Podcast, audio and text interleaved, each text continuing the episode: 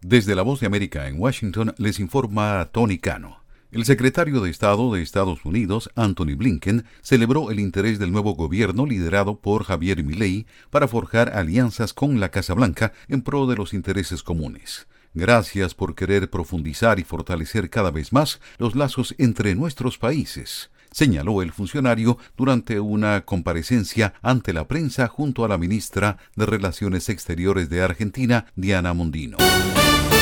El equipo legal del expresidente de Estados Unidos, Donald Trump, presentó múltiples mociones el jueves en la noche, instando a un juez de Florida a desestimar la causa penal que lo acusa de retener ilegalmente documentos clasificados, alegando en parte que la inmunidad presidencial lo protege de ser procesado, un argumento que ya presentaron ante la Corte Suprema en un caso por presunta interferencia electoral.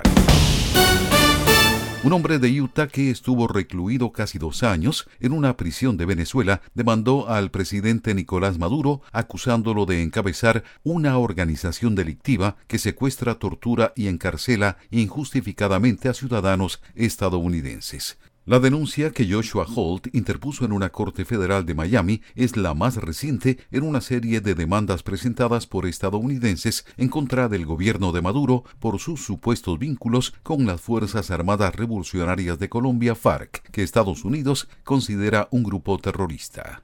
Escuchan una producción de La Voz de América. Una estudiante de enfermería fue encontrada muerta en el campus de la Universidad de Georgia luego que salió a correr y no regresó, informaron las autoridades. La policía revisa las cámaras de seguridad y exhortó a los estudiantes a trasladarse en grupos y evitar el área boscosa donde se encontró el cuerpo. La policía no tiene ningún sospechoso e investiga el caso como un homicidio, dijo Jeff Clark, jefe de la policía de la Universidad de Georgia. La Asamblea Legislativa de Florida, bajo control republicano, aprobó una ley que prohíbe el acceso de los menores de 16 años a las redes sociales, en una medida que, según partidarios, protegerá a los jóvenes de los riesgos en línea para su salud mental. La medida, que ahora va a la sede del gobernador Ron DeSantis, obligaría a las plataformas de redes sociales a cancelar las cuentas de cualquier persona menor de 17 años y a utilizar un sistema de verificación de terceros para filtrar a los menores de edad.